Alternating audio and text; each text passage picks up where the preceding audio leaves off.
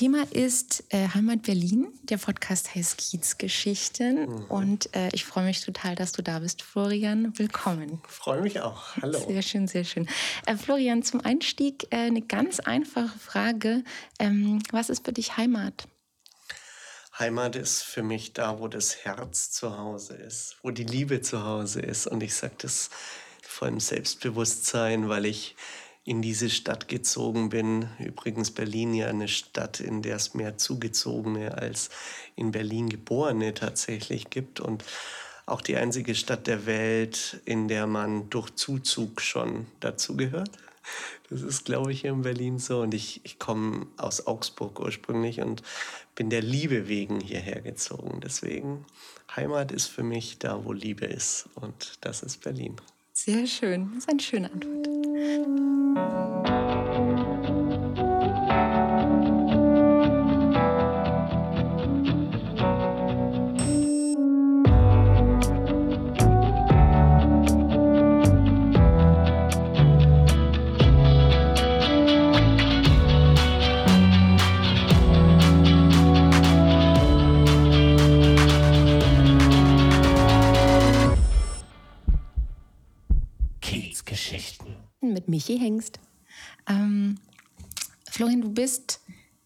Nicht nur Geschäftsführer vom Schutz, das auch schon ein paar Jahre. Ähm, das Schutz ist ja wirklich eine Institution, ich glaube, weit über die Grenzen von, von Berlin heraus. Magst du unseren Zuhörern und Zuhörerinnen einmal kurz ein ähm, bisschen was über das Schutz vielleicht erzählen? Was ist für dich so, das, was macht das Schutz für dich aus? Der Schwutz ist ja die Abkürzung für Schwulenzentrum, auch wenn wir heute sagen, wir sind ein queerer Club. Alles, was nicht heteronormativ ist, ist bei uns zu Hause. Wir sind 45 Jahre alt und damit der älteste und größte queere Club in Deutschland. Eine Institution, auch ein Kulturbetrieb, ähm, eine Brutstätte für queere KünstlerInnen seit vielen, vielen Jahren und ähm, auch Heimat für die queere Community tatsächlich. Mhm. Ich glaube, dass wir werden noch ganz viel äh, genau über das Thema reden. Mhm. Ich könnte mir vorstellen, dass über die Jahre und Jahrzehnte in Berlin, und du sagst selber, 45 Jahre gibt es das Schutz jetzt schon, ihr seid auch zweimal schon umgezogen? Nee, noch, noch öfter. Noch wir sind öfter. am vierten Standort oh jetzt, also dreimal schon umgezogen. dreimal schon umgezogen. Ähm, also man kann, könnte ja auch sagen, dass äh, eine Heimat mit einem Ort verwurzelt ist. Ne? Also ganz viele Leute beschreiben ja auch ihre Heimat als vielleicht der Ort, wo sie geboren wurden, wo sie groß geworden sind. Ähm, hat das einen Einfluss auf das Schutz, dass ihr eben viermal jetzt den Standort wechseln musstet? Ich glaube, das kommt darauf an, wen du fragst. Also wenn du meine Generation, ich bin äh, 44 jetzt, wenn du fragst, was verbinden die mit Schwutz, dann sagen ganz viele, oh, Schwutz, das Wohnzimmer im Mehringdamm, da waren wir davor, bevor wir nach Neukölln gezogen sind.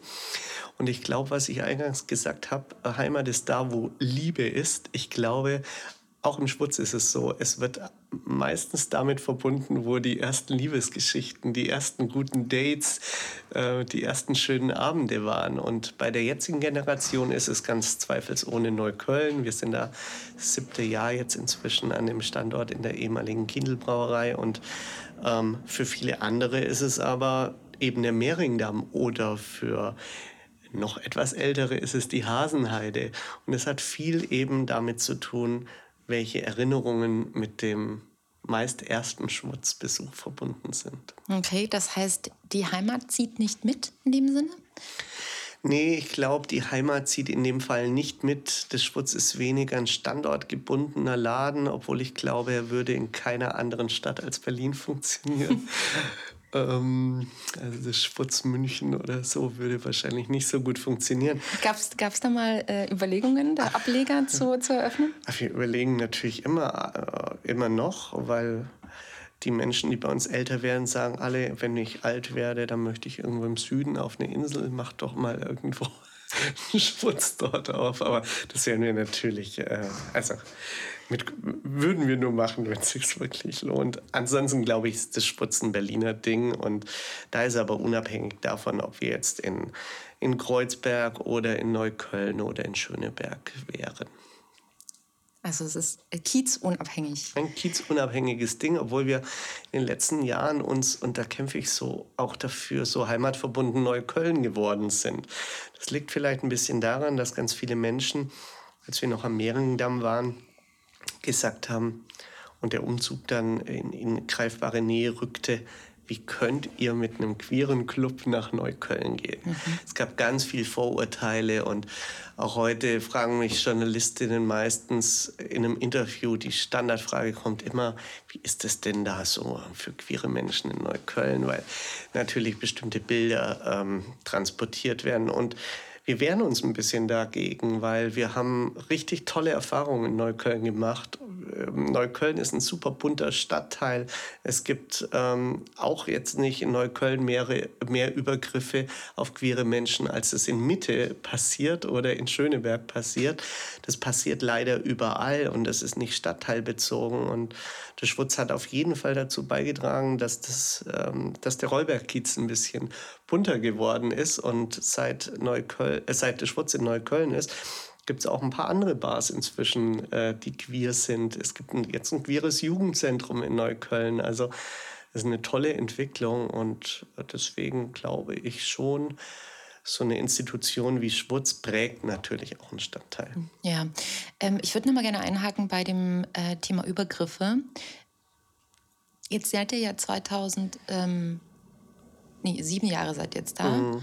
Ähm, da würde ich mal sagen, uns selber ganz lange am Hermannplatz gewohnt. Ähm, also äh, ich bin 2015 an den Hermannplatz gezogen.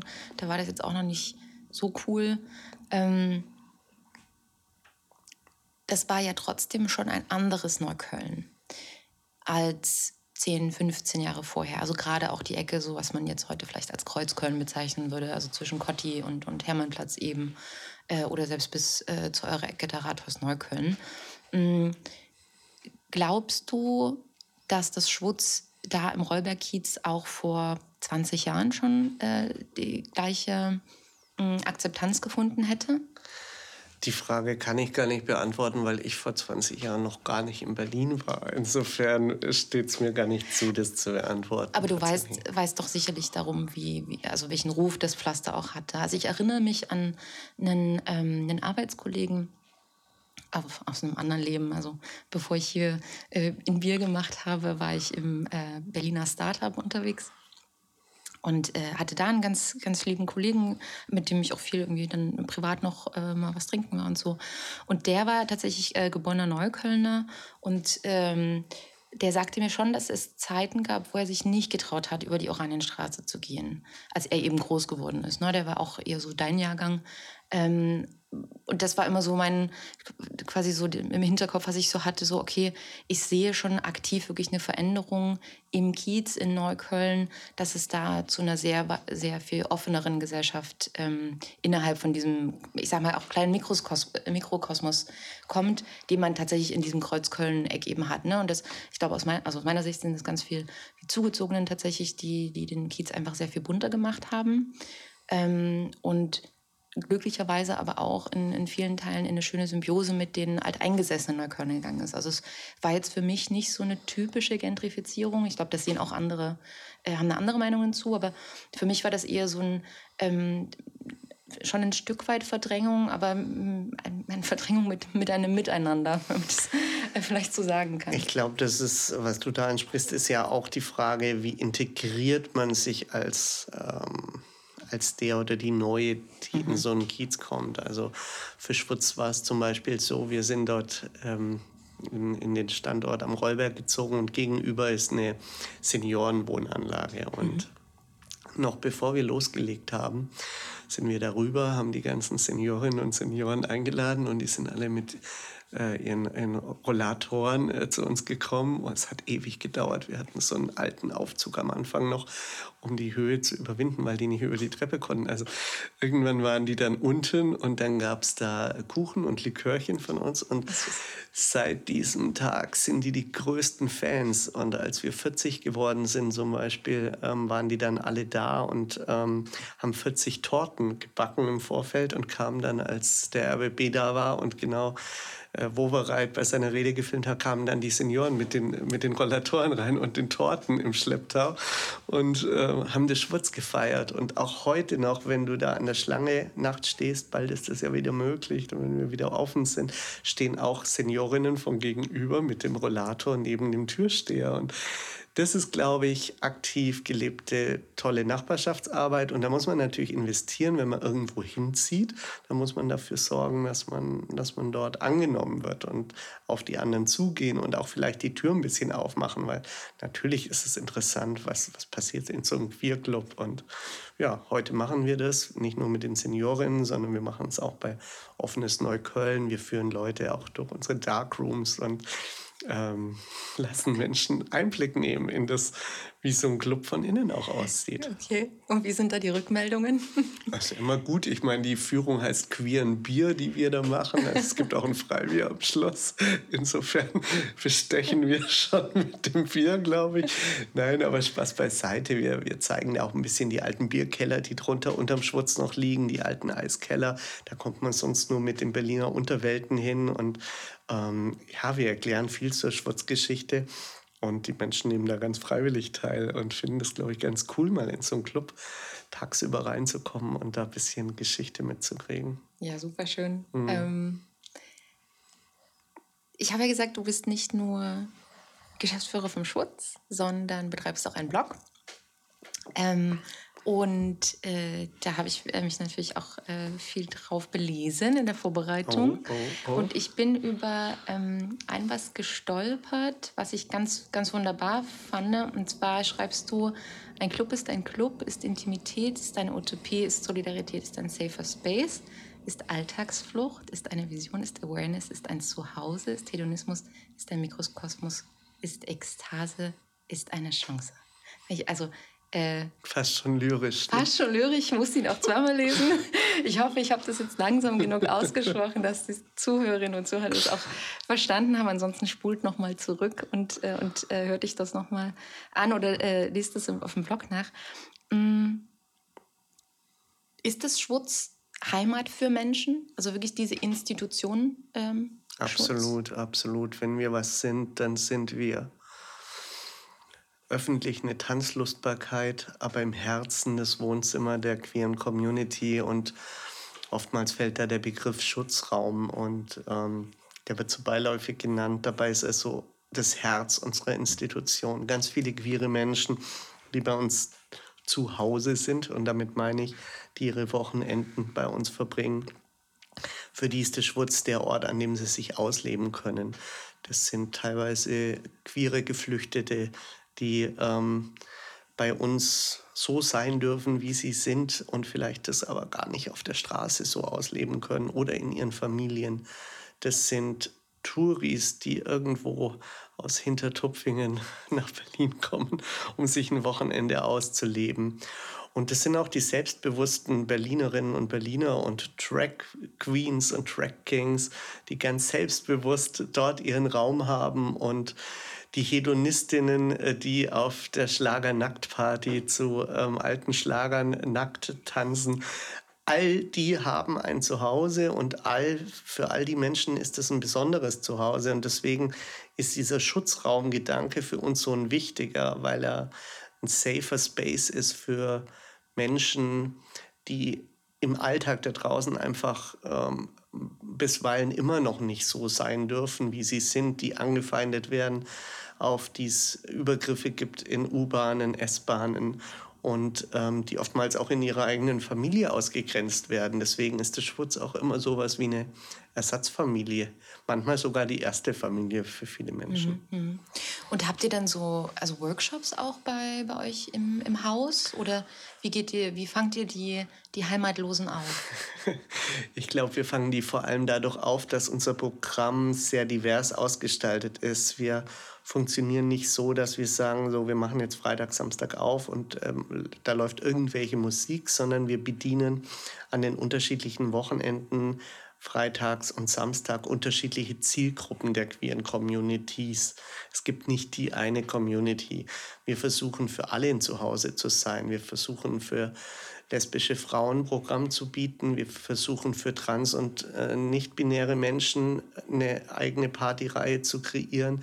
Wir versuchen für den ähm, jungen, schwulen, äh, discoaffinen Menschen etwas zu bieten. Und so finden sich und, und, und für den queeren Geflüchteten ähm, auch mit eigenen Dancefloors, wo, wo die ähm, Musik dann auch ein, die Heimat, die vielleicht die ursprüngliche Heimat widerspiegelt, zu bieten. Und so schaffen wir es äh, ganz gut, unterschiedliche Communities, die alle unter diesem Zeltdach queer zu Hause sind, ähm, bei uns ein Zuhause zu geben und äh, die auch an uns zu binden. Und ja, es gibt auch Workshops, es gibt auch Kulturprogramme, es gibt, äh, es gibt zum Beispiel ähm, queere Selbstverteidigungskurse für queere Menschen, die dort empowered werden. Ähm, es gibt für eher die Kulturmenschen dann im Bereich Konzerte oder Lesungen Programm. Wir hatten jetzt gerade ein Musical ähm, auf der Bühne. Ich glaube, einfach die Vielfalt ist es, die uns, die uns als Ort auch so besonders macht. Wir sind eben mehr als nur Club. Mhm. Ähm, grenzt du dich da auch so ein bisschen ab von, von, der, von den anderen Clubs in der äh, jedoch auch sehr äh, umträgen Berliner Club-Szene? Äh, für die die Stadt ja auch sehr bekannt ist. Ne? Also ich glaube, es gibt auch äh, wirklich sehr viele Menschen, die für die Clubszene nach nicht nur Berlin besuchen, sondern vielleicht sogar hierher ziehen, um, um da quasi ähm, ja auch sich auszuleben oder auch einen Ankerpunkt zu finden. Ähm, ich, ich sehe euch da persönlich immer sehr, also so in einer Sonderstellung. Wir, sind, wir sehen uns gar nicht so. Also wir sind eher Teil der Berliner Clubszene. Jeder Berliner Club hat sein Alleinstellungsmerkmal. Jeder fokussiert sich auf was anderes. Ähm, die, äh, das Berghain ist bekannt für die Tür und für die Challenge, dort reinzukommen. Wieder, wieder andere Clubs sind für ihr, ihr ausgefallenes Booking im Bereich Techno ähm, bekannt oder für die tolle Location irgendwo an der Spree mit Blick aufs Wasser. Bei uns ist es die Vielfalt wahrscheinlich, für die Schwutz steht und die Diversität, die wir versuchen zu leben. Und ähm, natürlich bedeutet Vielfalt und Diversität bei uns nicht nur im Programm, sondern auch wirklich in den, in den Gästinnen, die bei uns pro, äh, pro Nacht da tanzen und sich ausleben. Wenn du auf unsere Tanzflächen guckst, dann findest du eben Menschen im Rollstuhl, die ganz selbstverständlich mitfeiern. Und da glaube ich, da sind wir schon noch an der Stellung in der, in der Clublandschaft, ähm, dass wir da vorangehen wollen und sagen, das ist ganz integrativer Bestandteil der Berliner Clubkultur. Ja, das ist ein schönes Stichwort. Ähm, das habe ich nämlich auch aufgeschrieben. Ähm, ich glaube, Berlin so weltweit hat ja schon einen Ruf als eine sehr progressive Stadt, so eben gerade auch in der Club, äh, Clubkultur, ne? Wenn man über ein KitKat nachdenkt oder ist Berghain die Tür und so. Also das hat ja wirklich schon einen Ruf. Ähm, wo siehst du noch so Ent Entwicklungspotenziale in der Stadt? Ich denke da gerade dran, wenn du sagst, so inklusiv, dass bei euch jetzt ganz selbstverständlich eben Rollstuhlfahrerinnen auch auf der Tanzfläche sind ähm, sicherlich bei euch eben die Communities, die da nochmal sehr speziell irgendwie ähm, eine Plattform auch bekommen. Hm, hat, ja, keine Ahnung, hat Berlin in Sachen gleich Selbstbestimmung, Gleichberechtigung schon den Peak erreicht? Oder Nein, äh, absolut nicht. Ich glaube, da ist noch viel Luft nach oben. Äh, Gibt es ganz verschiedene Baustellen, an denen ich jetzt ansetzen könnte. Zum Beispiel Barrierearmut, Barrierefreiheit. Der Schwutz selbst, wir sind nur barrierearm. Wir haben uns zertifizieren lassen vor ein paar Jahren auch mit ähm, Behindertenverbänden zusammen, die geguckt haben, was können wir noch verbessern, damit Menschen mit Behinderung ähm, besser bei uns auch ihre Nacht verbringen können. Und da geht es manchmal um kleine Bodenschwellen oder es geht aber auch um Dinge, die man gar nicht jetzt so auf dem Schirm hat, wie Menschen mit Höreinschränkungen oder Seheinschränkungen. Und ähm, da versuchen wir auch immer wieder noch eins draufzusetzen, können wir Bodenmarkierungen zum Beispiel überlegen wir gerade äh, anbringen, wo sich Menschen mit einer Sehbehinderung orientieren können mhm. in, den, in den Wegen. Ähm, wie können wir Menschen, die Höreinschränkungen haben, trotzdem ein gutes Clubgefühl bieten. Ähm, da gibt es da gibt's eigene Anlagen, die dann das zum Beispiel auf Hörgeräte übertragen können, eigene Sensoren, die man an die Decke installiert, haben wir noch nicht. Also all das ähm, aber wir beschäftigen uns zumindest damit und ja. wir sind natürlich auch im Schutz da immer ein bisschen Vorreiterin ähm, dieser Utopien zu leben. Eine andere Utopie ist ähm, der Grüne Club. Ähm, damit meinen wir, wir gehen im Schwutz natürlich jetzt mit Clubtopia. Das ist eine Organisation, die, die möchte, dass ähm, oder die, die voranbringt, dass ähm, Clubbing grüner wird. Ähm, wir haben unseren, unseren Müll extrem reduziert. Wir ähm, verzichten auf fast alles, was aus Plastik ist, äh, ohnehin schon. Also äh, Strohhalme sind aus Maisstärke bei uns. Äh, ähm, wir, wir schauen, dass wir nur mit wieder recycelbaren Materialien arbeiten, bis hin eben, wir haben auf LED umgestellt, zum Beispiel im Strombereich. Ist auch nicht selbstverständlich. In ganz vielen Clubs hängen noch so alte Paar 56er Scheinwerfer, die mehr Strahlleistung, ja, ja. Heizleistung als Licht machen. Solche Geschichten bis hin ähm, zu Utopien kann eine Tanzfläche Strom erzeugen durch Tanzen. Also und in, in solchen Projekten stecken wir immer und es kommen auch ganz viel aus anderen europäischen Ländern, Clubbetreibende jetzt, ähm, nach Berlin und schauen sich im Schwutz an, was tun wir denn schon. Und ja, das finde ich, das ist, das ist großartig, da so ein Leuchtturmprojekt sein zu dürfen.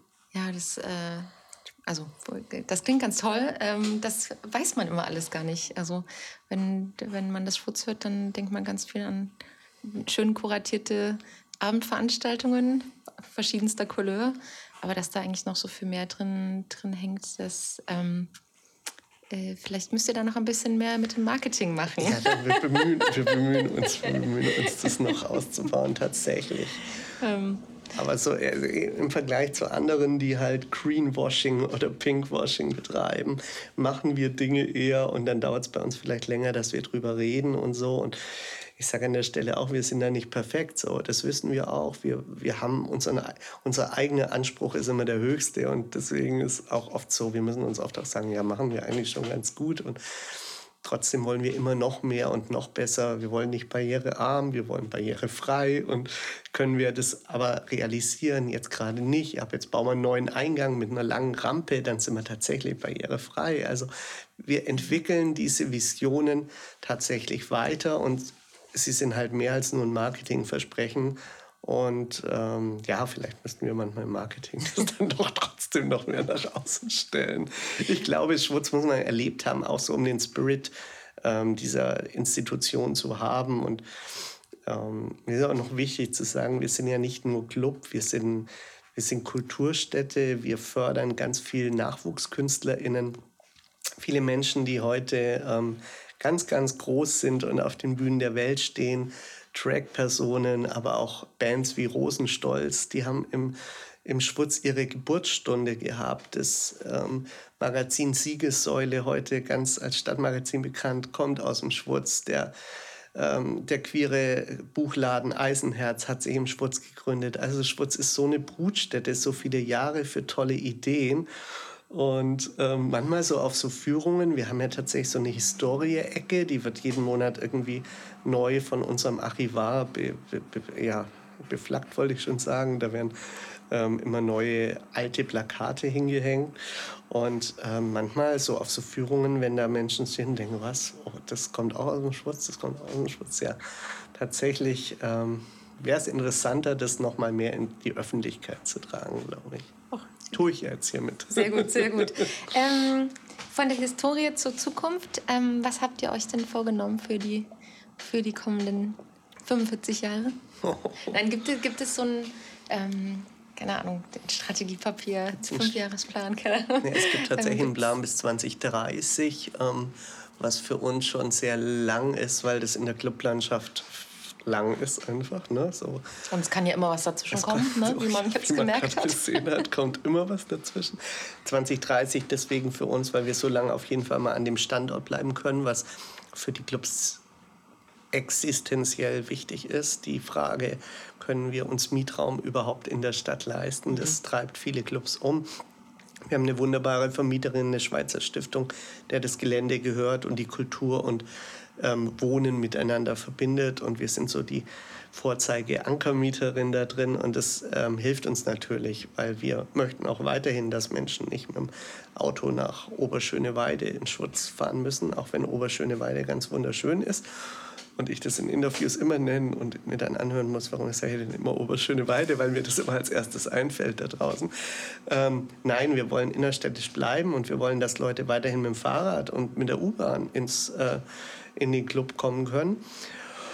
Und strategisch, wenn du fragst, dann planen wir zum Beispiel den Zusammenzug unseres Büros mit den Clubräumen. Wir sind mit unserem Büro, wo die ganzen Planungen der Veranstaltung stattfinden, momentan noch im Schillerkiez und der Club ist im Rollbergkiez und wir wollen das ganz gerne vereinen.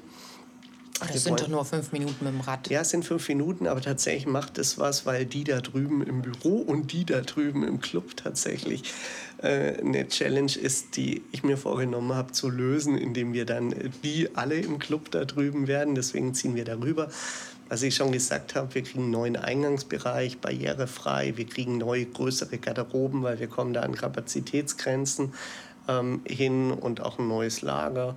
Solche Geschichten treiben jetzt gerade voran. Das klingt, ähm, verstehe mich nicht falsch, das ist nicht böse gemeint, aber es klingt sehr operativ. Mhm, ist es auch, ja. Mhm. Ist es.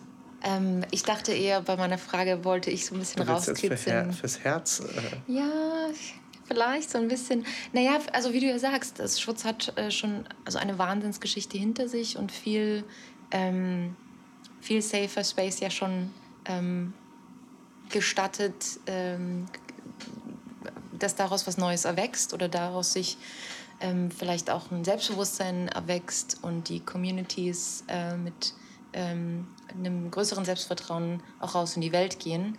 Mm, das ist ja tatsächlich bemerkenswert. Und ich glaube, ohne euch im Speziellen und sicherlich noch auch ein, zwei andere Institutionen eurer Art ähm, hätten die Communities, die eben nicht zur Norm gehören, ähm, auch deutlich schwerer.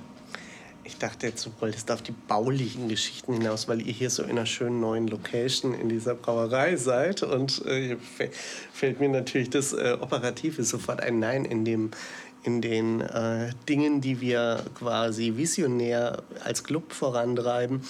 Da sind wir mitten schon in manchen Strategien drin. Wir werden äh, wahrscheinlich noch in diesem Jahr eine Kampagne launchen, die zu mehr Clubsicherheit führt. Äh, Thema Übergriffe ähm, im Club sind ein Thema, das viel zu wenig thematisiert wird.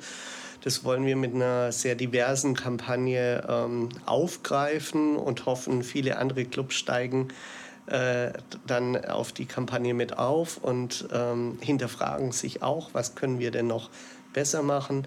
Wir versuchen selber unsere unsere Diversität im Team zu erhöhen. Auch im Schwutz gibt es da Luft nach oben. Wir kommen aus einer, ja, Schwutz ist ein schwuler Ort, heute queer, sagte ich schon eingangs. Ähm, das heißt, ähm, die, die Quote von diversen Menschen, von Frauen, von People of Color, ähm, die äh, bis hin in die Führungsposition, da haben wir Luft nach oben und das wollen wir vorantreiben. Und beim Programm ist es eh so, da wir halten an den Bestsellern fest, aber erfinden uns eh alle drei Jahre neu mit neuen Pro Programmen und diverserem Betrieb.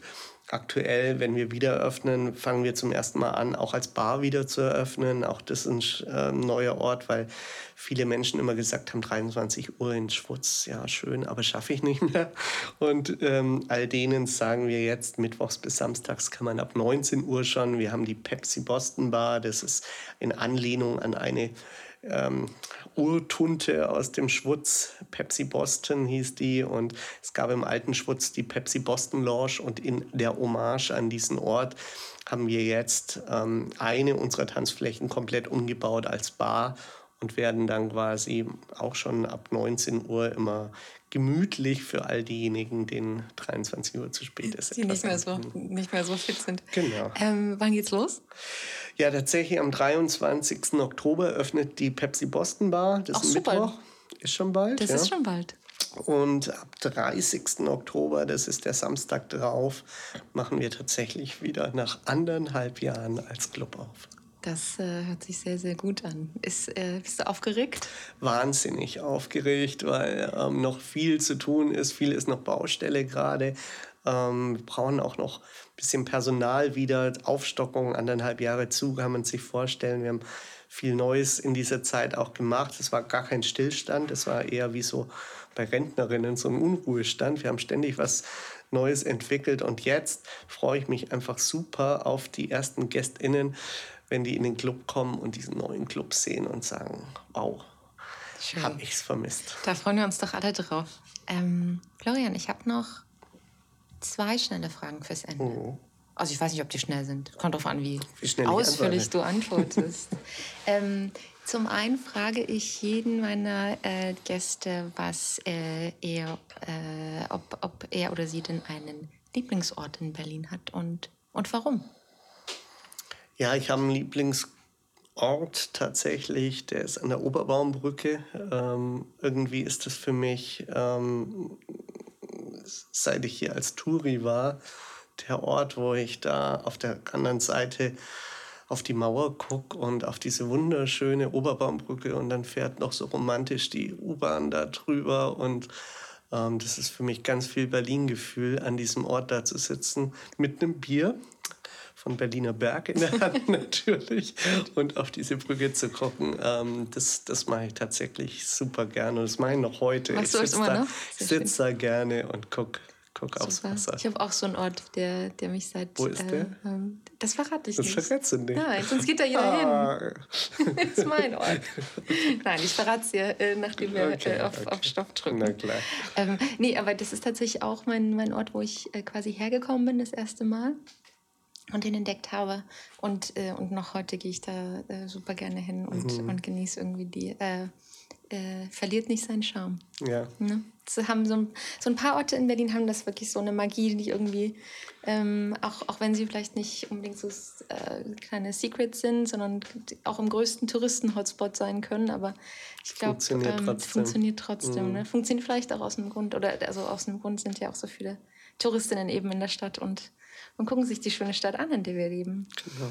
Ähm, letzte Frage, Florian. Ich habe dich zum Einstieg gefragt, was für dich Heimat ist. Und ich würde dich jetzt gerne fragen, ob Berlin für dich deine Heimat ist. Ja, wie ich eingangs gesagt habe, Berlin ist da, wo ich mich verliebt habe, unsterblich verliebt, nicht nur in die Stadt, sondern in den schönsten Mann der Welt, den ich nächstes Jahr heirate. Und deswegen keine andere Stadt der Welt. Ähm, nicht, mal meine Geburts-, nicht mal mein Geburtsort würde ich heute mehr als Heimat, den sage ich als, da komme ich her, Geburtsort. Aber Berlin ist Heimat geworden, ja. Wunderschön. Dankeschön. Und Gratulation zur Verlobung. Dankeschön.